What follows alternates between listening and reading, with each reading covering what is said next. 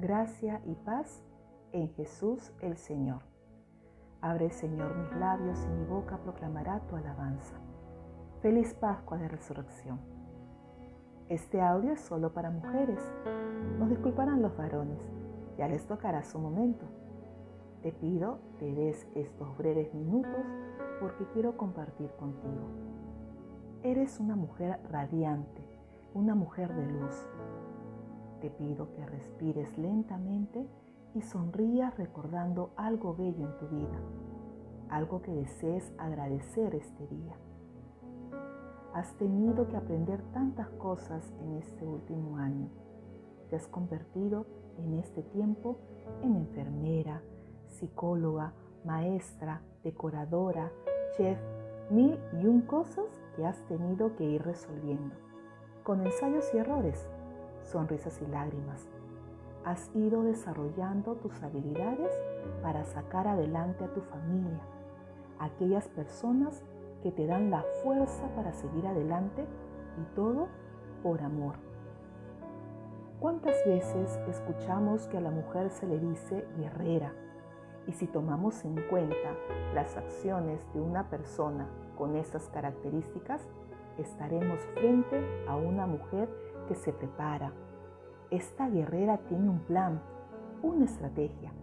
Se provee de armas para poder enfrentar o defender sobre todo a sus seres queridos.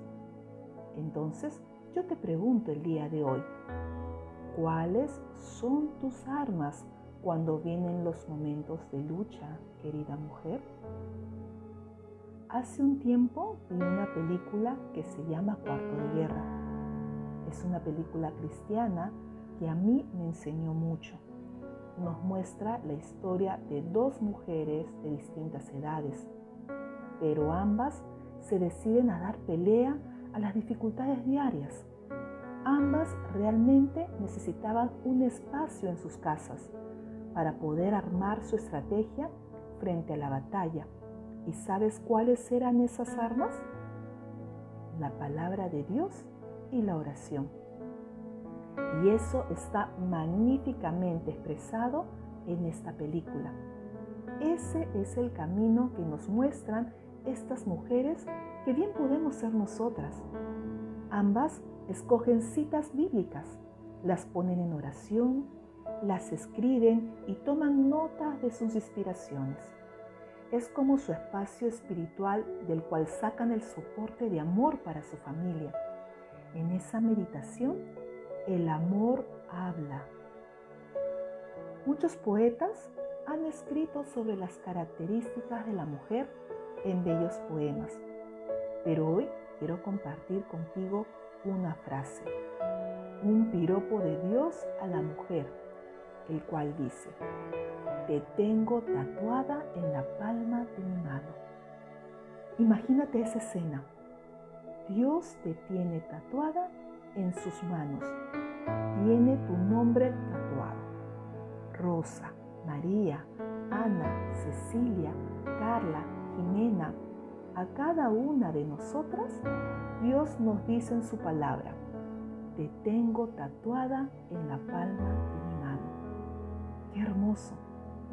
Y es que Dios en su amor y bondad nos ama infinitamente y nos tiene como una huella imborrable en su mano, en su corazón. Mujer, sé que este tiempo ha sido difícil o hasta muy difícil.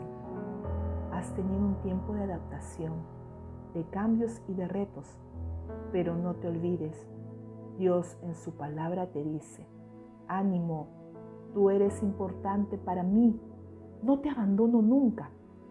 Te tengo tatuada en la palma de mi mano. Dulce Madre del Consuelo, San José, patrono de la Iglesia Católica, rueguen por nosotros.